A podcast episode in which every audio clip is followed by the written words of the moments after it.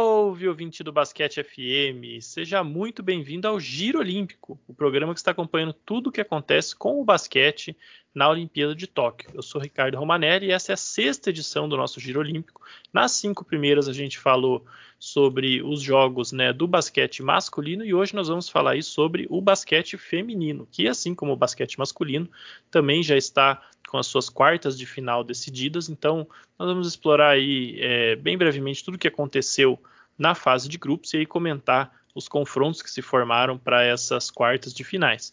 Para falar desse assunto, eu estou aqui com uma convidada muito especial, que é a Rebeca Valente, do projeto Beta Basquete, bastante focado em basquete feminino. Pode ser que alguns ouvintes nós conheçam né, lá do Twitter. Ela que está no Twitter né, com a rvalente23. Rebeca, tudo bem com você? Tudo bem, é uma grande honra estar aqui com vocês para falar sobre basquete feminino e falar das Olimpíadas, né? Que está mudando o nosso horário de sono, mas está valendo a pena. Exatamente, né? E eu estou aqui também falando em horário de sono com o homem que se tornou o verdadeiro zumbi da timeline do Twitter, né? Está comentando todos os esportes ao mesmo tempo, né? O nosso querido Renan Roncha, um dos baluartes do Basquete FM, né? Para falar sobre basquete feminino na Olimpíada de Tóquio. Salve, ouvintes do Basquete FM, salve todo mundo que está nos ouvindo. De fato, eu queria começar esse, esse episódio, Romanelli, declarando meu posicionamento negativo ao Japão. Tá? Eu sou contra o Japão, eu não quero mais o Japão é, sediando competições que eu assisto por motivos de ele estar atrapalhando o meu sono. Porém, né, vale a pena ficar acordado, vale a pena madrugar para ver esses jogos, porque nós estamos vendo uma Olimpíada bastante diferente do, do que a gente esteve acostumado aí nas, nas últimas edições, né? A gente vai falar um pouquinho disso agora, mas tanto no masculino quanto no feminino, nós temos zebras, nós temos Estados Unidos não apresentando aquela postura dominante de outros anos, temos aí classificações históricas, times aí é, sofrendo bastante, times favoritos sofrendo bastante, então muita história legal para falar, então vale a pena aí perder algumas horas de sono para acompanhar tudo isso, né? Exatamente, né? Com certeza o basquete tem sido é, um dos melhores esportes aí nessa Olimpíada, sem dúvidas, né? E agora nas fases eliminatórias vai ficar melhor ainda. A gente vai ter uma semana aí recheada de muitos excelentes jogos, né? E antes da gente entrar então aí nos, nos confrontos, vou passar aqui rapidamente só pelos resultados né, da, da primeira fase. Então, no grupo A, nós tínhamos a Espanha, a Sérvia, o Canadá e a Coreia do Sul. É, os dois classificados foram a seleção espanhola e a seleção da Sérvia, né, que ao contrário do masculino se classificou para a Olimpíada, então fizeram é, mais bonito aí que os seus compatriotas do masculino. Né. O Canadá acabou não se classificando, as canadenses ficaram de fora como um dos melhores terceiros lugares por apenas três pontos de diferença, né? Tiveram um saldo ali positivo de sete pontos, mas as outras terceiras colocadas tiveram dez pontos cada uma e acabaram é, se classificando. Né? O grupo B teve as favoritas norte-americanas se classificando com três vitórias e zero derrotas, né? Esqueci de dizer que foi essa justamente a campanha da Espanha, né? A Sérvia teve duas vitórias e uma derrota, justamente contra a Espanha.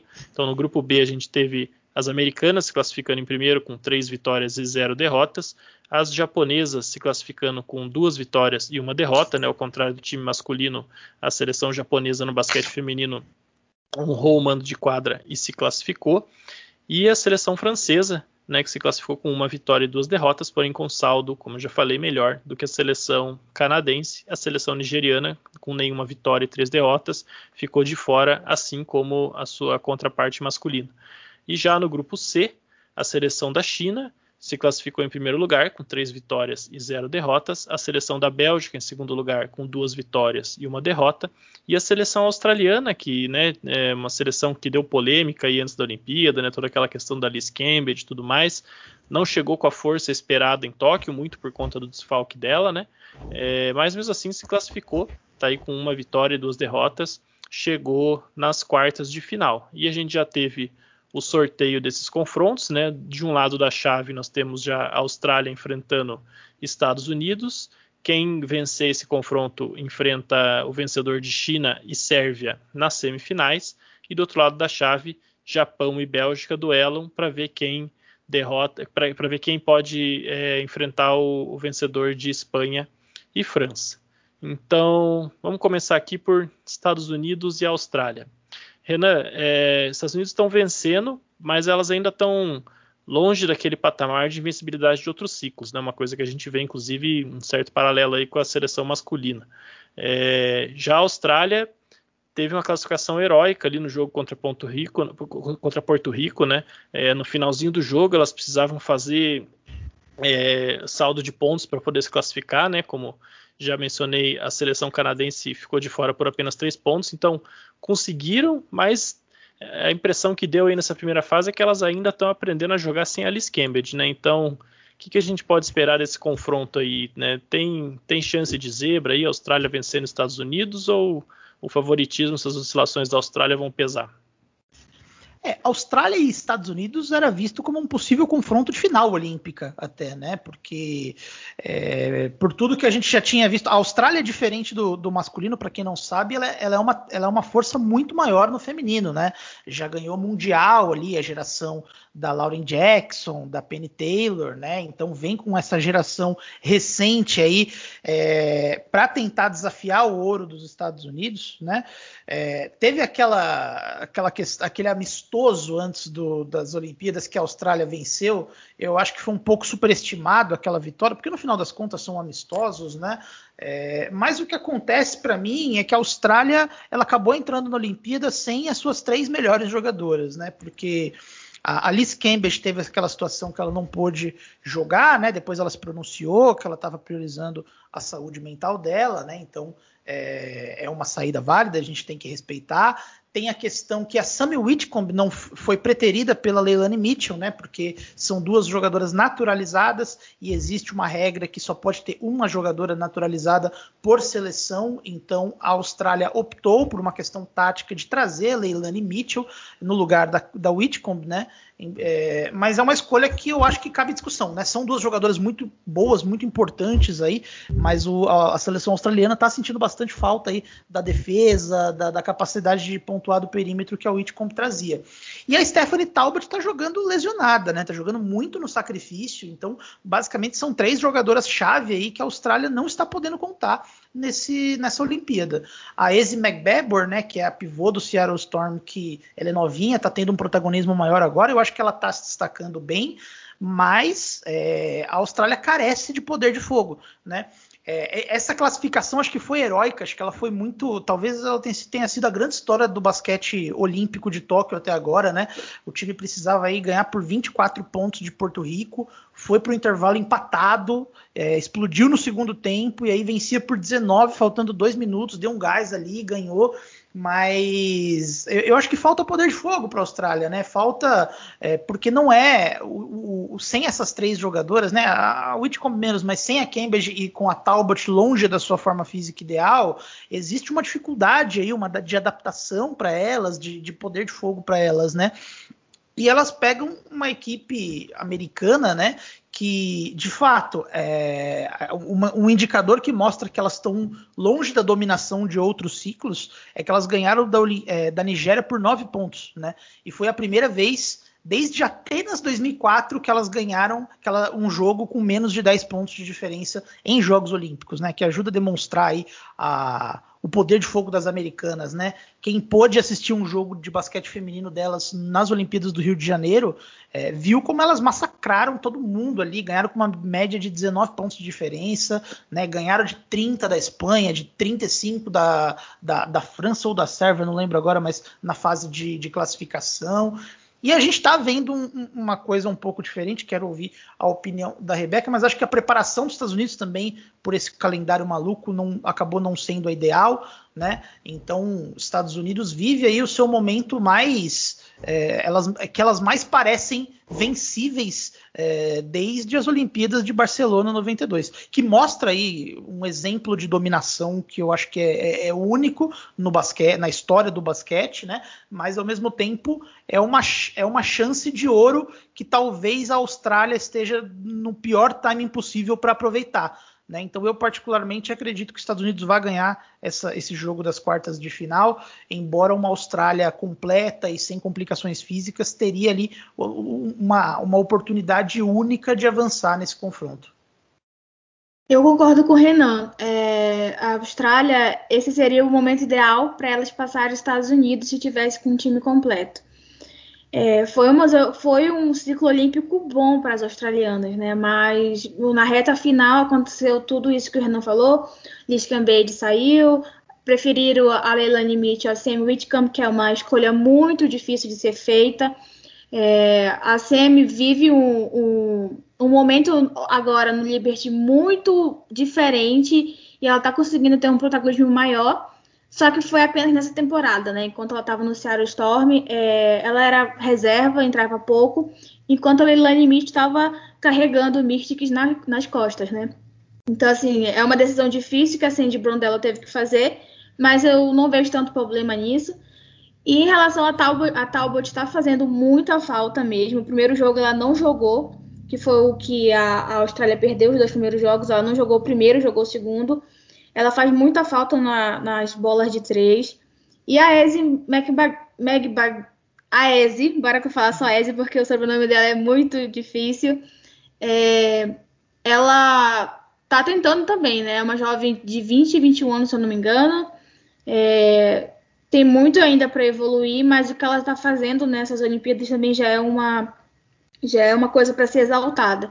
Nesse jogo específico de hoje contra Porto Rico, é, foi o jogo que ela menos marcou pontos. Ela marcou 10 pontos só. Ela estava com uma média de 20, 22 pontos por jogos, né? E nesse ela marcou 10.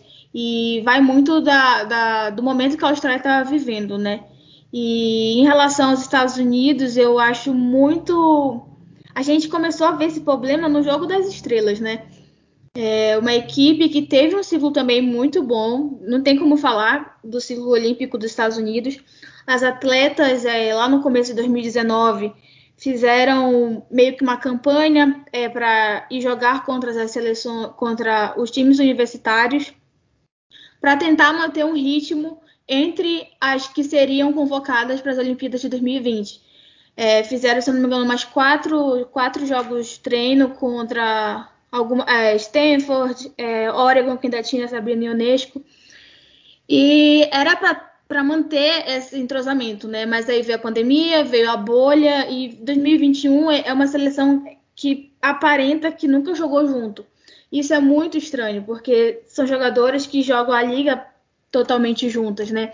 E o que os Estados Unidos estão demonstrando é justamente isso, a falta de entrosamento.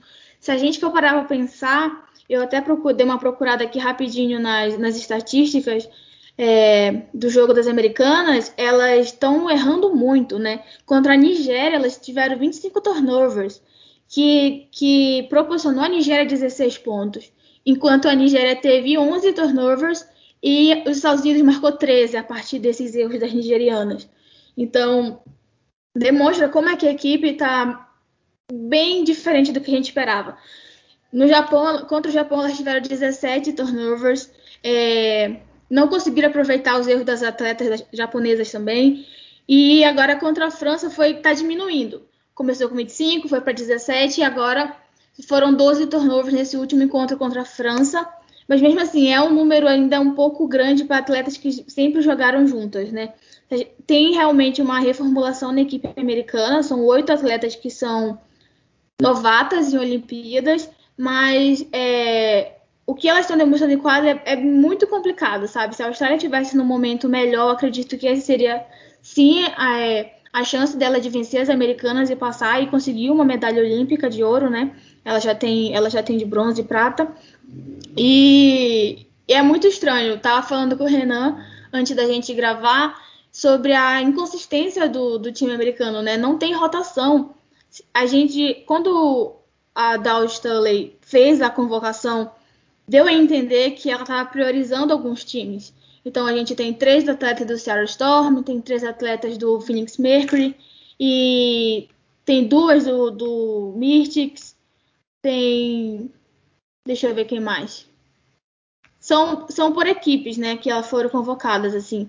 Tem duas do, do, do Las Vegas Aces, então dá, era para ter um entrosamento maior, mas não é isso que está acontecendo. O time titular, que é a Brianna Stewart, a Britney Griner, a Diana Taurasi, a Sue Bird e a Asia Wilson, elas são excelentes no ataque, não tem como falar isso. A, ofensiva americana é praticamente perfeita, mas na hora que volta, tem o problema na defesa, às vezes tem, tem esses turnovers que eu tô falando, tem erros, tem falta de entrosamento.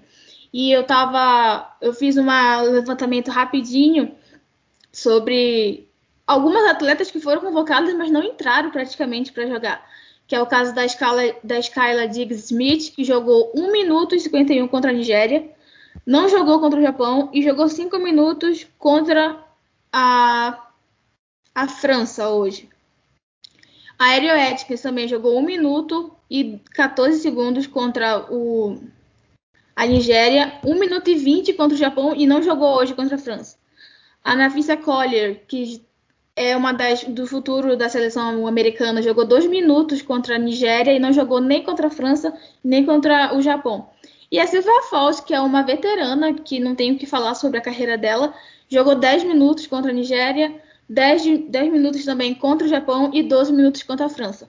Então, assim, é uma equipe que tem tudo para ter o entrosamento, o entrosamento, que a gente espera delas, né? Mas que não está conseguindo colocar isso em quadra.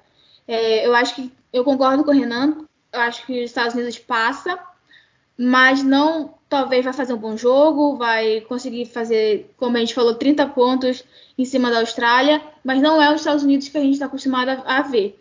E uma equipe provavelmente mais preparada do que a Austrália, com, com seus atletas é, sem estar lesionada, pode conseguir é, tirar esse ouro olímpico dos Estados Unidos. E até complementando esse ponto sobre os Estados Unidos, né? É, isso que a, a Rebeca citou é muito verdade, essa questão da rodagem, e assim, não é como se elas tivessem poucos minutos porque o time não estava precisando, né? Pelo contrário, os Estados Unidos perdeu o primeiro quarto nos três jogos que ele fez nessa fase de grupos, é, e no último jogo da fase de grupos contra a França, sofreu muito com a Marine Johannes, que estava fazendo muitos passes, estava coordenando muito bem ali o jogo da França. É, e uma opção excelente para marcar ela seria a Ariel Atkins, por exemplo, né? Ela é uma especialista defensiva, ela está ali para esse tipo de, de, coisa e ela não foi usada, né? E, e, em paralelo, né, as potências europeias tiveram aí um Eurobasket em fevereiro, né, para se preparar, né? Muitas delas estão jogando juntas há bastante tempo, desde o começo do ano, já elas estão com esse entrosamento, né? As atletas da Sérvia, da Bélgica, da Espanha, é, da França, por conta dessa, desse calendário FIBA aí, o Eurobasket foi em função de, da, do classificatório do Mundial do ano que vem. Mas essa questão da preparação, de fato, ela faz uma diferença muito grande então, os Estados Unidos, de fato, eu acho que eles estão elas estão sobrevivendo essencialmente porque existe uma diferença de profundidade muito grande no garrafão. Né? A gente vê aí, é, você, por mais que o, o basquete é, FIBA tenha evoluído, ninguém tem a capacidade de ter a Sylvia Fowles e a Greiner como protetoras do aro e a Tina Charles e a Aja Wilson para atacar a cesta. Né? É, é uma diferença de profundidade muito grande para todos os outros países. E eu acho que é isso que está fazendo a diferença. Né?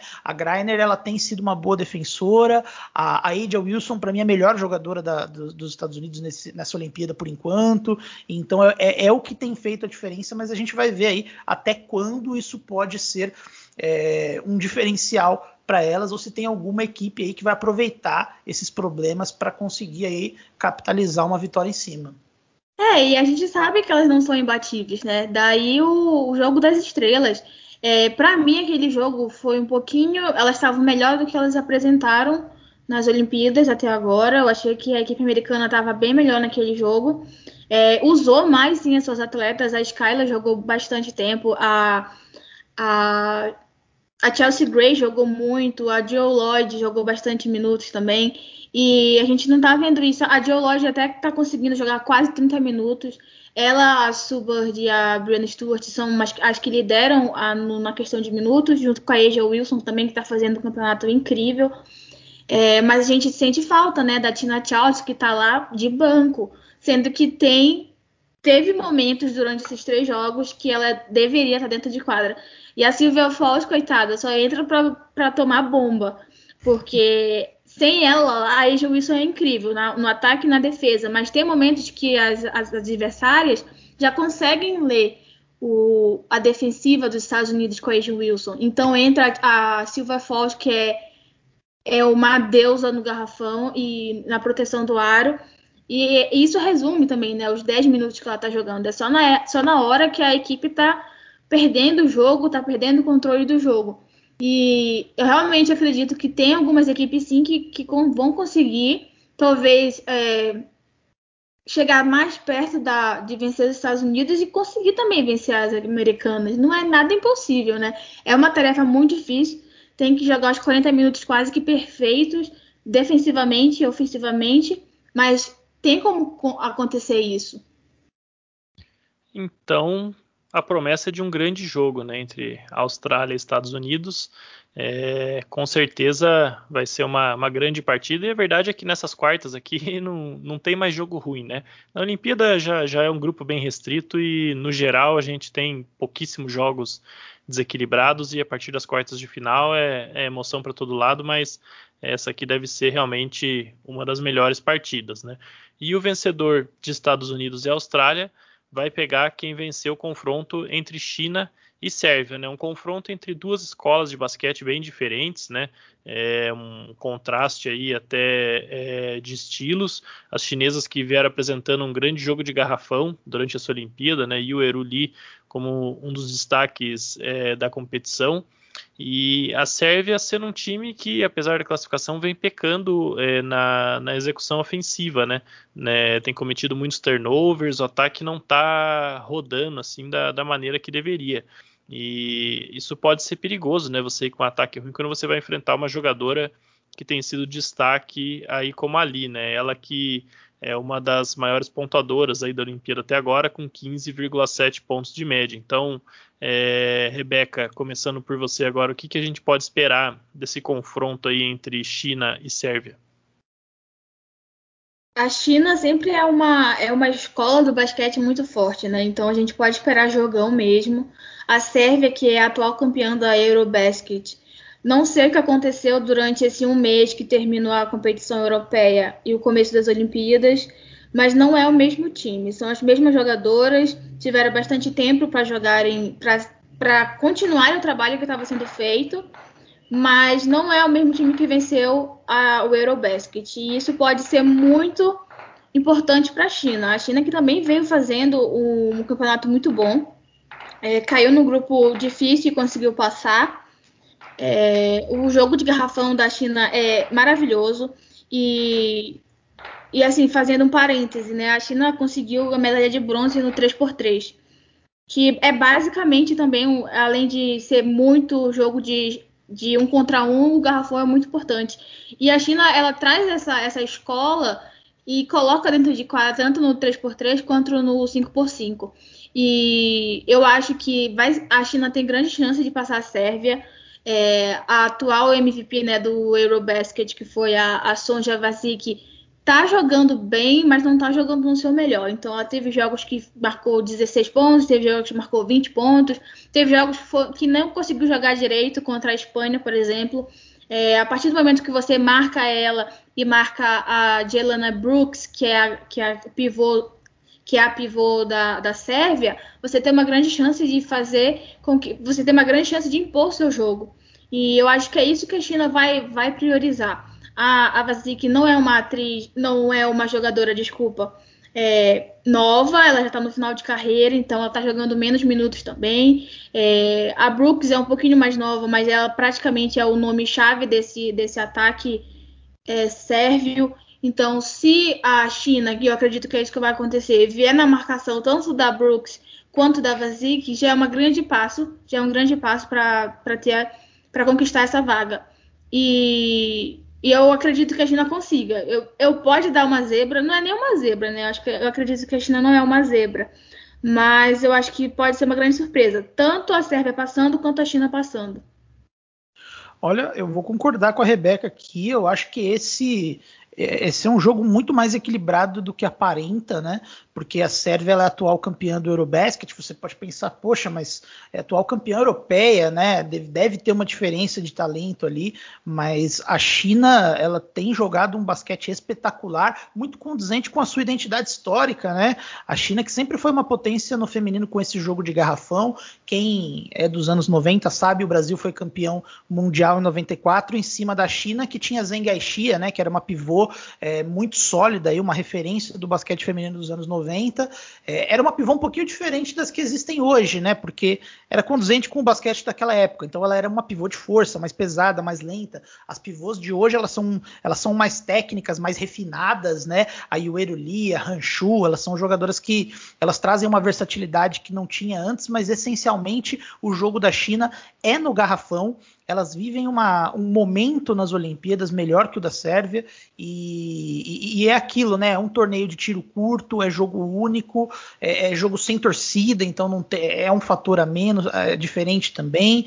Então eu também seria bem capaz de apostar que a China vence a Sérvia, viu? A Sérvia que é, ela tem uma defesa, particularmente que eu sempre gostei de, de, dessa seleção da Sérvia, é a defesa delas, é uma, é uma defesa muito competente, foi o que a gente assistiu, é, mas no ataque eu acho que esse time sérvio ele está decepcionando um pouquinho nessa Olimpíada, né? É um ataque também que está cometendo muitos turnovers, assim como o ataque americano, é, não tem, não está com um bom aproveitamento no perímetro, então é, eu acredito que seria muito capaz aí a China, que vive um momento melhor, conseguir essa vaga na semifinal aí e acabar eliminando as campeãs europeias.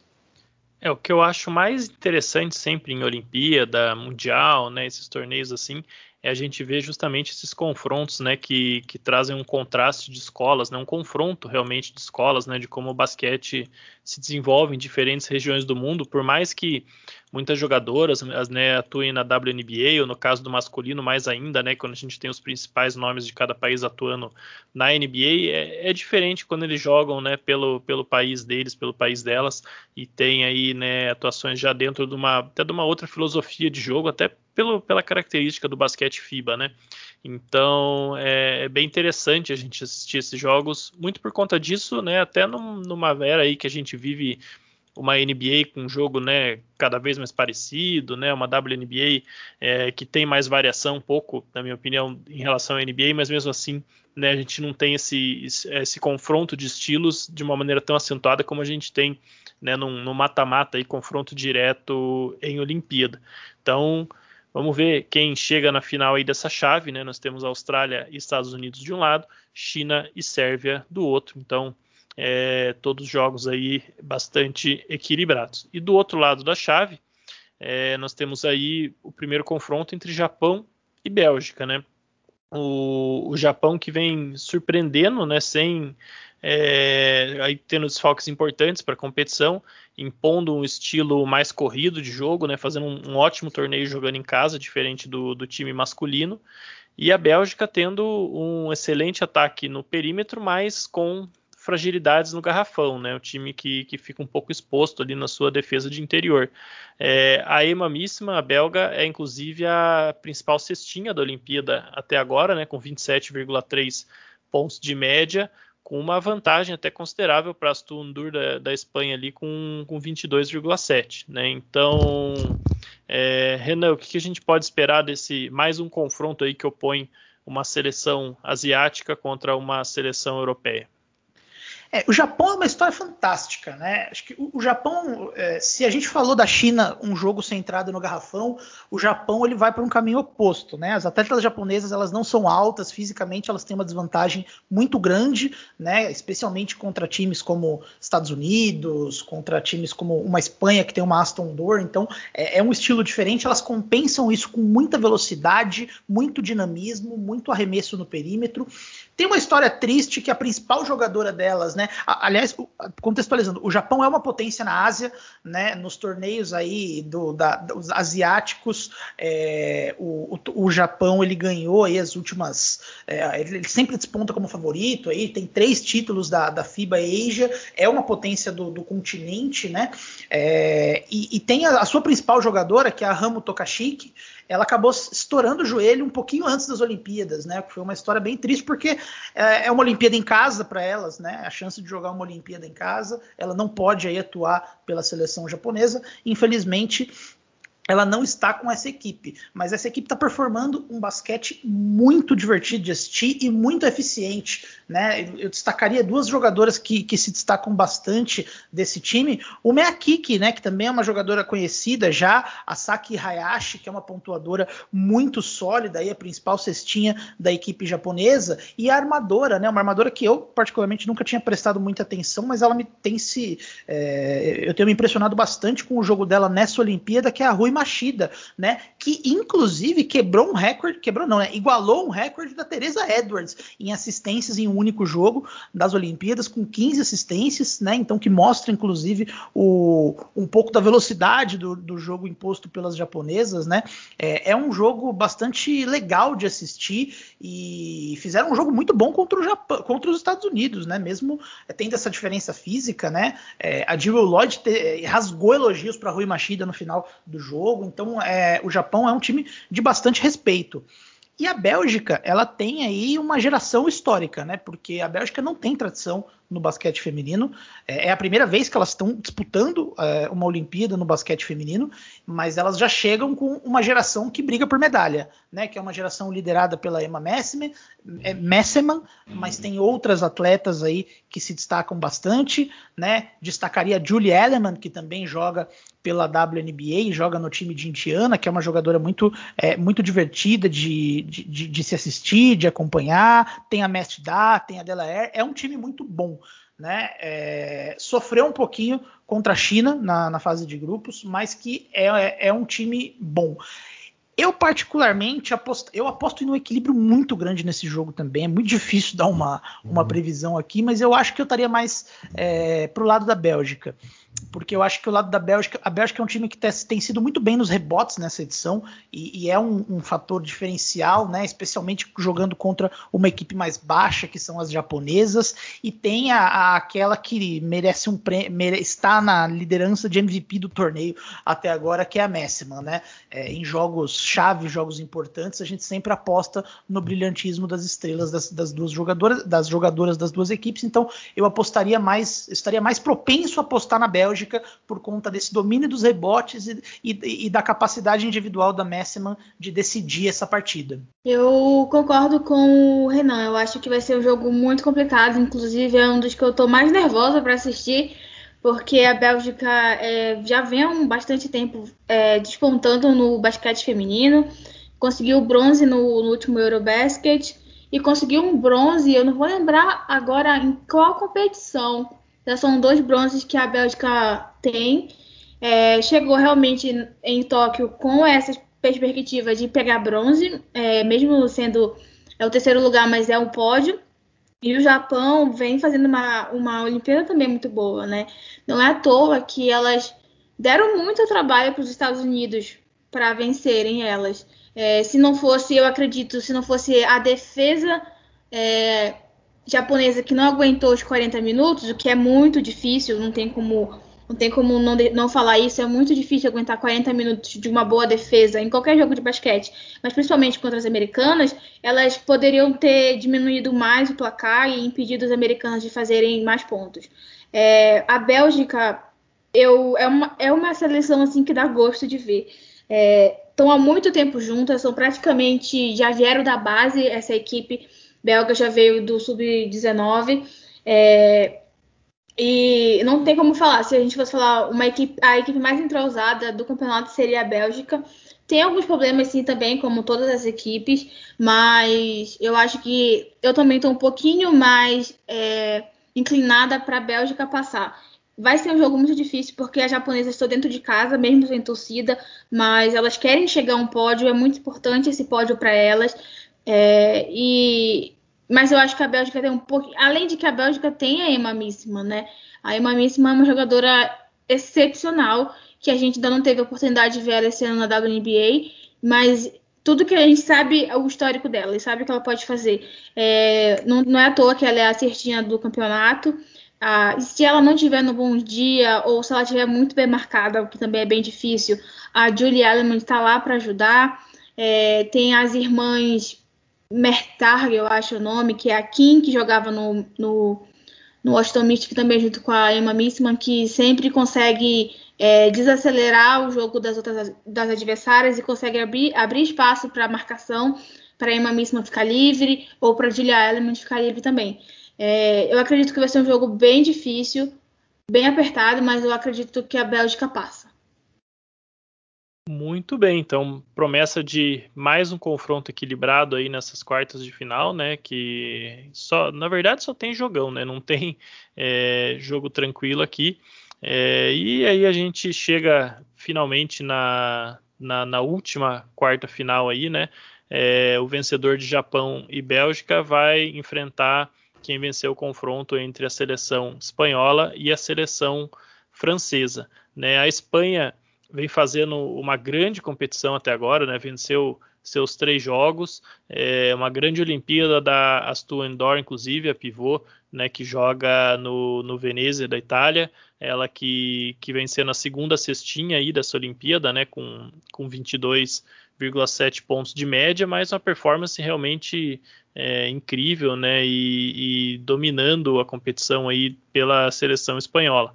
É, vai enfrentar uma seleção francesa que começou mal, mas mostrou ali uma evolução no decorrer do torneio, né? Teve uma excelente performance no jogo contra a seleção americana, apesar da derrota, né? E quem sabe uma repetição dessa performance talvez seria o suficiente para derrotar a seleção espanhola, né? Se a, se a, França conseguir encontrar um outro jogo como aquele que fez contra a seleção americana, possa ser o suficiente para derrotar a Espanha. Então, Rebeca, eu começo contigo justamente com essas duas perguntas, né? A Espanha foi a melhor, é, fez a melhor fase de grupo do basquete feminino e será que a performance do jogo da França contra os Estados Unidos seria suficiente para vencer as espanholas?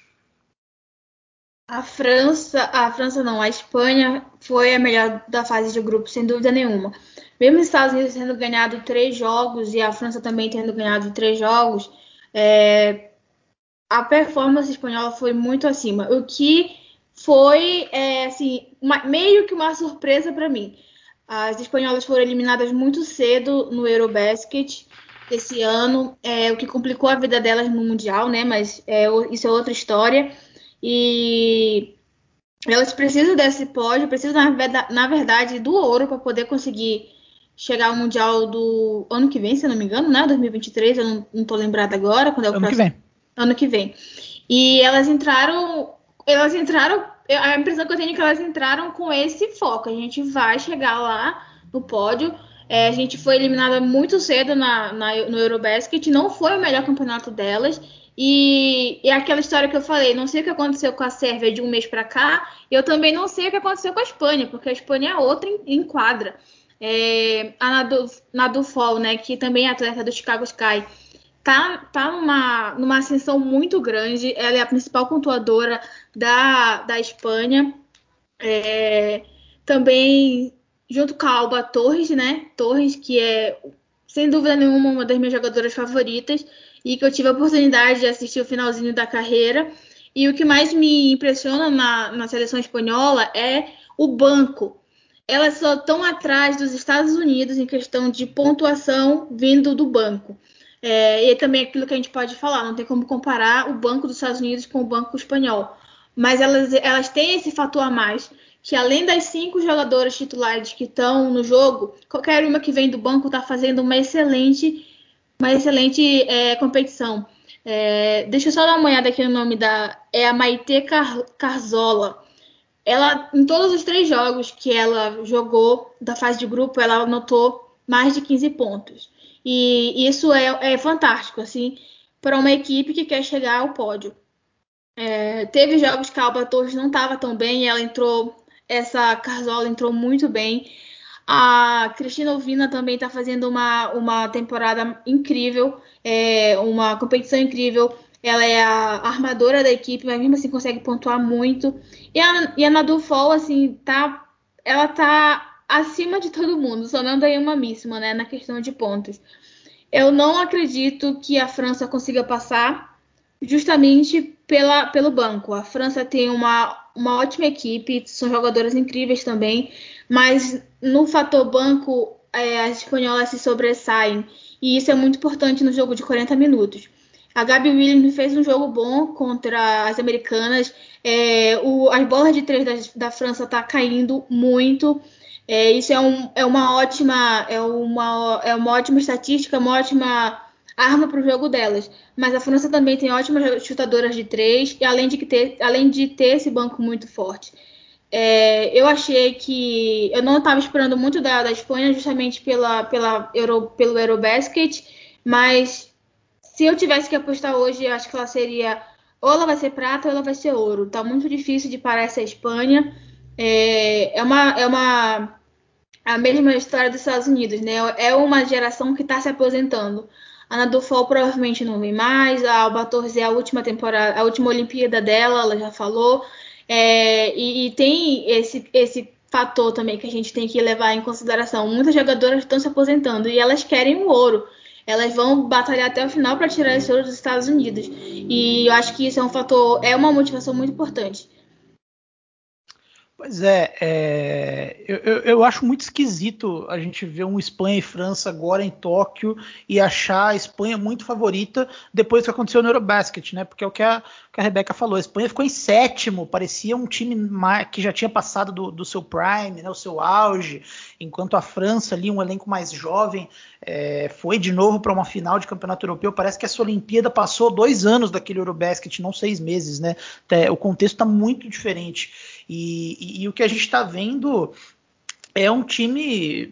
Para mim, a Espanha foi a melhor, a melhor equipe da fase de grupos de torneio, viu? Eu me arriscaria a dizer que eu gostei mais do que eu vi da Espanha do que o que eu vi da, da dos Estados Unidos até agora, né? Mesmo talvez numericamente não, não, os Estados Unidos ainda tendo alguma vantagem, eu acho que a Espanha foi, foi muito bem, né?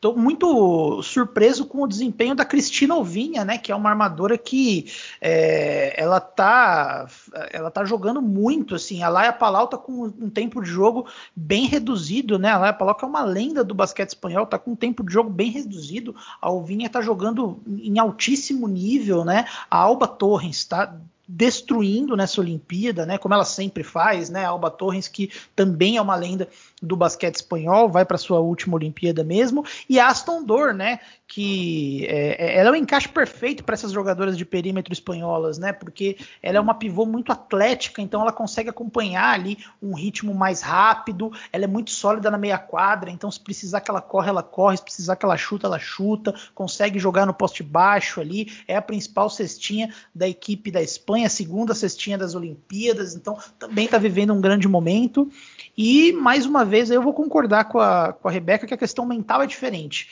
porque a, a, o núcleo da França é um núcleo mais jovem, né? A gente viu aí a Helena Rupert fazendo bons jogos, a Johannes fazendo bons jogos.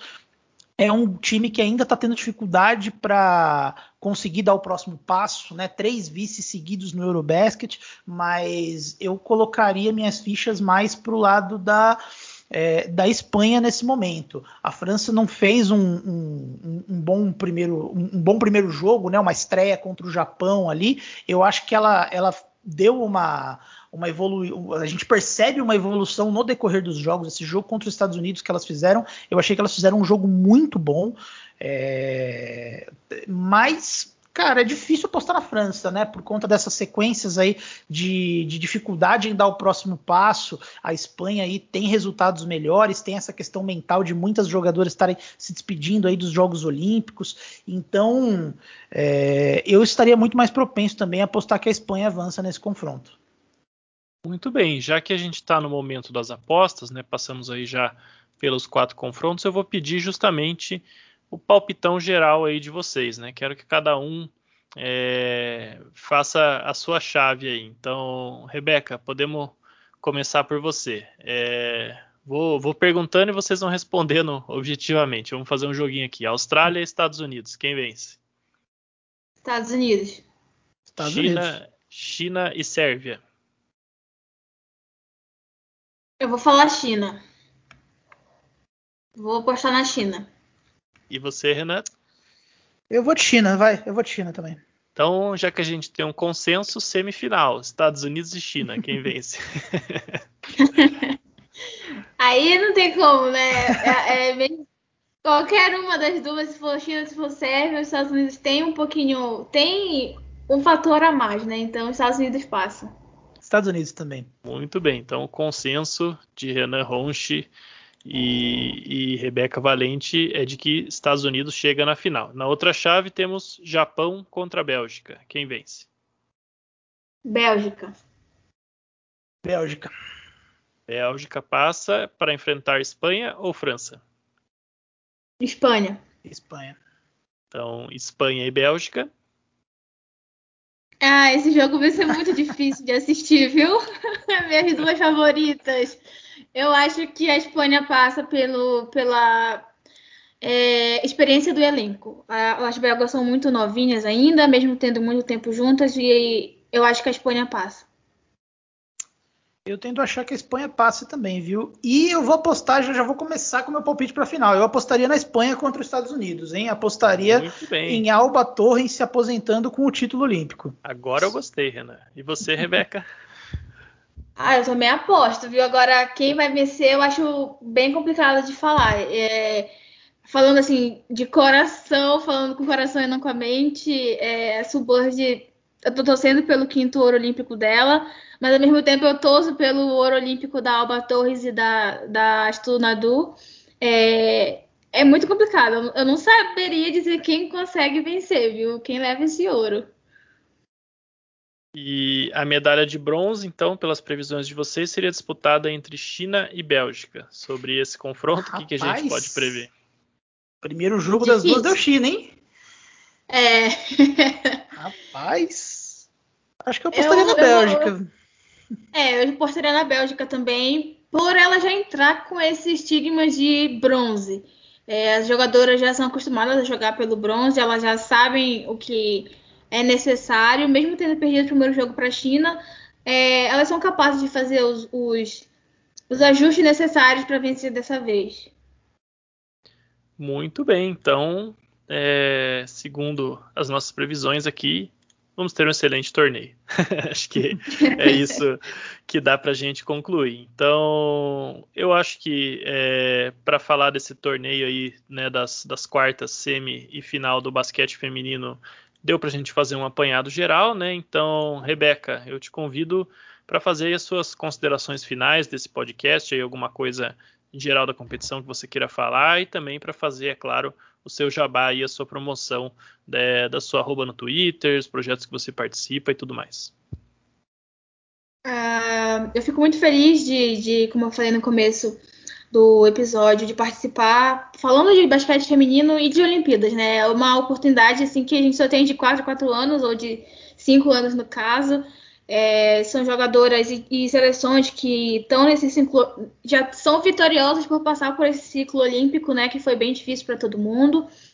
É, é muito é difícil a gente falar chegou lá já é vencedora, né, porque todo mundo quer uma medalha. Mas o meu destaque seria justamente isso: a força de vontade, é, a persistência de terminar esse ciclo, esse ciclo olímpico.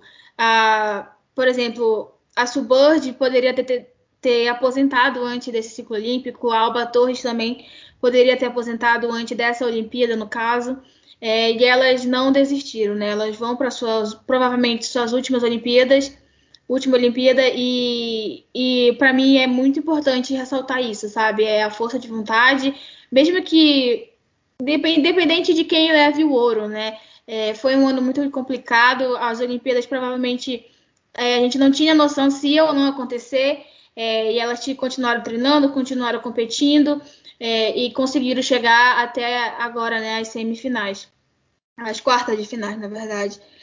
É, eu é semifinal ou é quarta de final? Agora fica confusa. Agora é quarta de Agora é final, é depois vencer. É isso, isso aí. É, em relação ao meu trabalho, vocês podem me encontrar no, no Twitter, no arroba rvalente23. É, e também no BetaBasket, com arroba betabasket.co. É, eu faço transmiss... eu faço cobertura, na verdade, WNBA, LBF, basquete 3x3 e a gente faz análises, é, dá informações, passa informações e textos opinativos também. É, qualquer coisa é só chegar lá no Twitter e, e ajudar no nosso trabalho. Maravilha. Siga o Beta Basket, que é realmente um projeto muito legal, né? Focado em, em, basquete feminino, faz uma cobertura realmente muito diferenciada aí na comunidade basqueteira. E, Rebeca, eu te agradeço aí é, por topar o, nosso convite para participar do, do podcast. E a casa aí no Basquete FM está sempre aberta aí para a gente conversar um pouco sobre basquete. Né? E Renan Ronchi, você é, já é de casa, então não precisa divulgar nada. Só se você quiser, claro. Mas quais são as suas considerações finais para esse sexto episódio do nosso Giro Olímpico? E é uma tristeza a gente saber que está no sexto episódio, porque a Olimpíada só tem mais uma semaninha, já está acabando, né? Eu já estou deprimido por antecipação, viu? É, eu vivo um, um, dilema entre estar triste que está acabando e estar feliz que eu vou ter uma noite de sono de 8 horas. Então, é, eu fico nesse meio do caminho. Eu não vou divulgar nada meu, mas eu vou reiterar aí a divulgação do trabalho da Rebeca, que ela é uma das pessoas que mais atua em prol do basquete feminino aí na produção de conteúdo independente. Então, muito feliz dela ter aceitado gravar com a gente. Quem não acompanha precisa acompanhar o trabalho dela. Ela que produz conteúdo sobre basquete feminino brasileiro, basquete de seleções, WNBA, muito engajada, muito inteirada no tema. Então, vou ressaltar aí para que as pessoas acompanhem o trabalho da Rebeca. Sobre as Olimpíadas, cara, é, é uma pena, né? Vale tanto para o masculino quanto para o feminino, que como não tem Brasil, é, o basquete está meio escondido na programação televisiva, né? A gente tem poucos jogos, né? No basquete feminino a gente só teve dois jogos da fase de grupos transmitidas na TV, né? Teve um jogo dos Estados Unidos contra a França agora, né? Que foi transmitido no Sport TV teve um jogo que, se eu não me engano, foi Sérvia e Canadá, que foi transmitido com, a, com comentários da Janete, inclusive, foi uma transmissão bem legal. É, mas, infelizmente, aí o basquete está um pouco escondido pela ausência de brasileiros, né? Quem, tá, as competições aí que tem Brasil, elas sempre são privilegiadas na grade de programação. A gente não pode nem é, reclamar muito, porque o caminho é a gente voltar aí é, a estar nas Olimpíadas, mas de novo, né? É uma Olimpíada muito única em relação às últimas que a gente assistiu. Então é, vale reiterar aí que vale o esforço de ir atrás, de buscar aí caminhos alternativos para assistir os jogos que não estão sendo transmitidos transmitidos na TV, porque é, é uma Olimpíada que pode ter um desfecho aí muito diferente do que a nossa geração viu, né? Porque a última vez que um time que não foi os Estados Unidos foi campeão foi em 1992, né?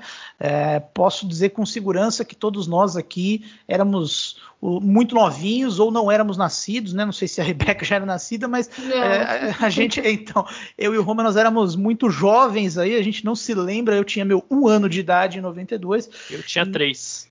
Então a gente tem a chance de ver uma coisa única nessa Olimpíada, né? Porque a gente sabe que os Estados Unidos, quando perde, volta muito mordido depois. Então é sempre uma coisa legal de acompanhar. Então fica aí o meu pedido para que as pessoas acompanhem o basquete olímpico feminino, porque ele está muito legal, com muitas histórias interessantes aí para se acompanhar.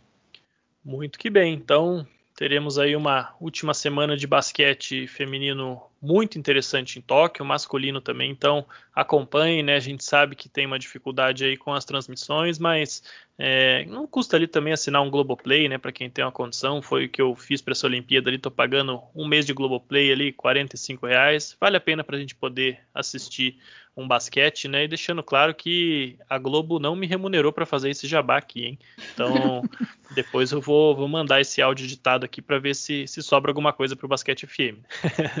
Brincadeira. É, e, e, um último lembrete é que as quartas de final elas acontecem na madrugada de terça para quarta, né? Então, aqueles horários gostosos, né? Então vai ter um jogo às 10 da noite, outro 1h40, outro 5h20 e outro 9 da manhã. A gente ainda não sabe quais desses jogos vão ser transmitidos. Eu acredito que por ser mata-mata, algum jogo dessas quartas de final deve ter aí a transmissão do Sport TV. Exatamente. Então vamos aguardar aí a, a programação do Sport TV, né? Eles estão realmente fazendo em cima da hora. O masculino eles confirmaram só hoje, né? Os jogos que vão ser transmitidos e os jogos já são na madrugada, né? De segunda para terça. Nós estamos gravando esse podcast na segunda noite, então a coisa está bem dinâmica aí. Vamos acompanhar porque certamente alguns jogos dessa fase final vão ser transmitidos e, e com certeza vai valer muito a pena. Então, por hoje era só. A gente se fala aí provavelmente mais no final da semana, com mais um giro olímpico, né, com todos os resultados, é, a não ser que realmente aconteça algo de extraordinário durante a semana. Então, a mesma promessa que a gente fez no, no giro olímpico sobre o basquete masculino, né, se acontecer alguma coisa histórica, a gente volta para comentar. Se não, a gente se fala no final das competições. Um forte abraço e até a próxima.